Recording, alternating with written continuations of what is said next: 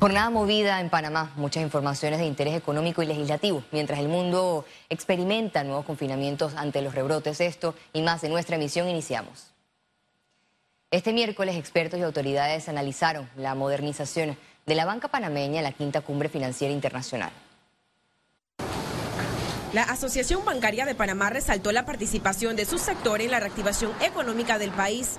Reconocen que aún hay pasos que dar. Se hace necesario el propiciar la búsqueda de mecanismos para la generación de nuevos créditos, factor fundamental para esta reactivación. Proponen una regulación bancaria que propicie la modernización del sistema. La regulación, la ley, tiene que ser lo suficientemente flexible que le permita, en este caso, al regulador tomar las acciones con, con la suficiente capacidad, digamos, de adaptación.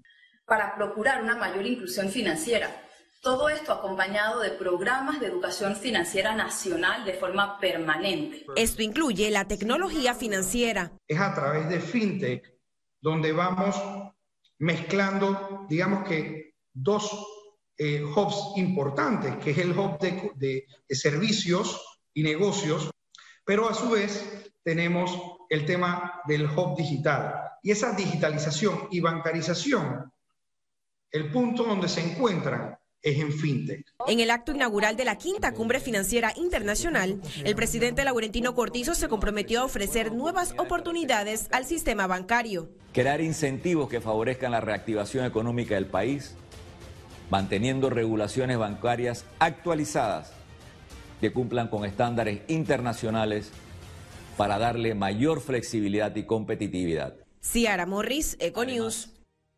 Estamos fortaleciendo nuestra relación el Aeropuerto Internacional de Tocumen prevé movilizar más de 30.000 pasajeros en fiestas patrias.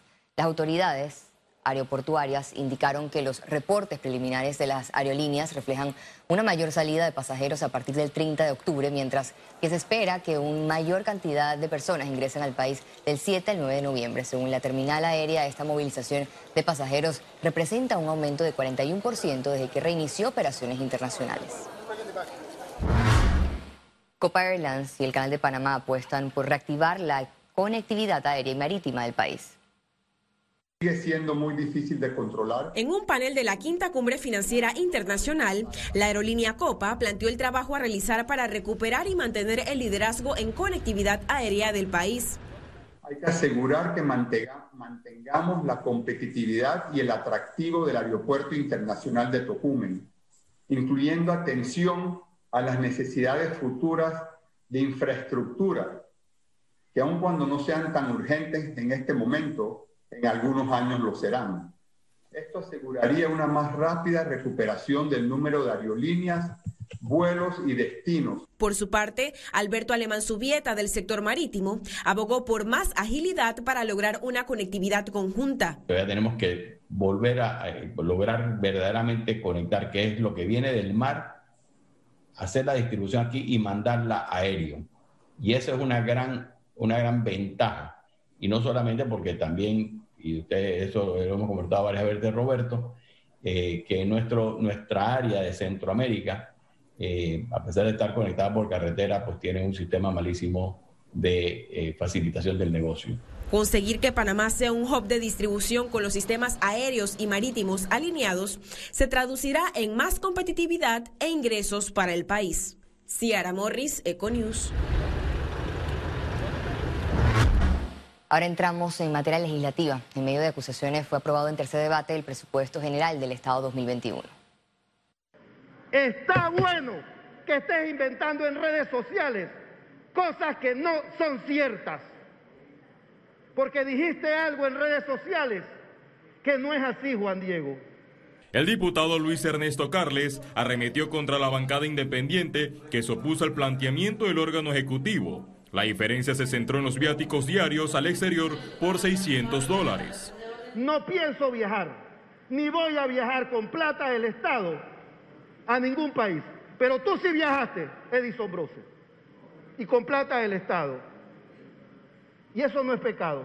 Pero no vengas aquí con doble moral a estar cuestionando cosas que no tienen sentido. ¿Tú quieres tuitear? Tú tienes Twitter también. Tuitea. Defiéndete. Pero dile a tu comunidad que a la hora de redistribuir las riquezas te opusiste, pero llegas el sábado con una bolsita de comida sin vergüenza, doble cara. Eso es lo que tú eres y te lo digo en tu cara. Carles y Brose continuaron con los fuertes señalamientos. Aquí hay un grupo de diputados que quieren hacer fama en las redes sociales. Usted viene aquí a calentar sillas, señor. Y viene con esa doble moral y esa doble cara de estar aquí tirándole a unos, pero a la hora de hacer su trabajo no lo hace. Los demás independientes no se quedaron callados. 600 dólares es inaceptable en un momento de pandemia, estimado diputado. Y si usted piensa lo distinto, dígalo, porque con 600 dólares puede vivir una familia. Es que no es con gritos, no es con epítetos, no es con insultos a los colegas, sino estableciendo las realidades necesidades de la gente. Los oficialistas defendieron el presupuesto y reiteraron que se hicieron ajustes necesarios.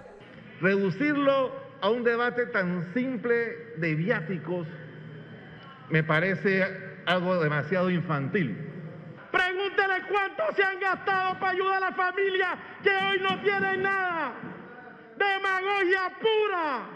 Tras más de tres horas de sesión y con 57 votos a favor y cuatro en contra, el Pleno avaló el monto que asciende a los 24 mil millones de dólares. Félix Antonio Chávez, Econius. Y también se aprobó en tercer debate el proyecto de ley que regula el arrendamiento financiero inmobiliario. La normativa beneficiará a las personas que buscan adquirir una vivienda pero no cuentan con los fondos suficientes para realizar el abono. Este es un alquiler con opción a compra y si tú decides no seguir con él, te puedes pasar a otro y nada pasó. Pero si tú decides quedarte con él, todo lo que has pagado se te acredita. Al final es una figura que permite mover el inventario. Hay un inventario de cerca de 6 o 7 mil unidades habitacionales en todo el país que no se estaban moviendo. Este miércoles se desarrolló el acto de doblez de la bandera nacional que ondeaba en el Cerro Ancón como parte de las actividades previas a la celebración del mes de la patria. Al ritmo de tambores y clarines, las autoridades recibieron el emblema tricolor de manos de miembros de la Guardia de Honor del Servicio de Protección Institucional en un solemne acto llevado a cabo en el Estadio Maracaná con un reducido número de personas y siguiendo las medidas de bioseguridad. También va a ser pequeño el acto de cremación, como todos los años hay que eh, incinerar las banderas en desuso, ellas no pueden quedar por ahí, por ley hay que incinerarlas, cremarlas. Va a ser un acto pequeño a las 8 de la mañana, con los directores de los estamentos de seguridad. A diferencia de otros años, lo que hicimos fue hacer un solo acto con todos los estamentos de seguridad, de manera que sea un acto, eh, o sea, que prediquemos la austeridad y por otro lado también ese sentido de trabajo en equipo que hemos estado desarrollando en esta pandemia.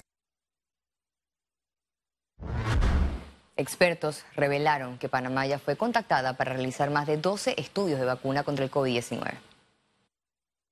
El segundo estudio que está casi listo por aprobarse en el Comité de Bioética es un estudio que va a evaluar proteínas eh, de coronavirus. Son tecnologías ya muy bien establecidas y recientemente, de hecho, ayer recibimos noticias de un tercer estudio donde Panamá ha sido seleccionado para participar y esperamos que comience en el mes de diciembre. Entonces, creemos que uno va a iniciar en noviembre y creemos que el tercer estudio va a iniciar en el mes de diciembre. Panamá registró 13 nuevas defunciones y la tasa de letalidad retornó a 2%. Veamos en detalle las cifras del reporte epidemiológico del MINSA. El reporte epidemiológico de este miércoles totalizó 131.247 casos acumulados de COVID-19. 825 sumaron los nuevos contagios por coronavirus. 673 pacientes se encuentran hospitalizados, 119 en cuidados intensivos y 554 en sala. En cuanto a los pacientes recuperados clínicamente, tenemos un reporte de 107.391. Panamá sumó un total de 2.663 fallecidos, de los cuales 13 se registraron en las últimas 24 horas. Cambiamos de tema porque la Sala Segunda de la Corte de Apelaciones de Guatemala rechazó el amparo de garantías presentado por los abogados de Ricardo Alberto Martínez Linares sobre su posible extradición a los Estados Unidos. La defensa de Martínez Linares interpuso un recurso de apelación luego del rechazo el amparo de garantías con el que se buscaba un plazo para solicitar al Parlamento Centroamericano las credenciales que hicieran constar que el detenido es diputado suplente y que, según ellos, goza de inmunidad. Economía. Empresarios rechazaron control de ventas de bebidas alcohólicas en restaurantes. La enorme mayoría de los establecimientos están cumpliendo, eh, están siendo responsables en, su manejo. Entonces, establecer porcentajes sería una medida de control realmente contraproducente eh, y, no, realmente no nos hace mucho sentido.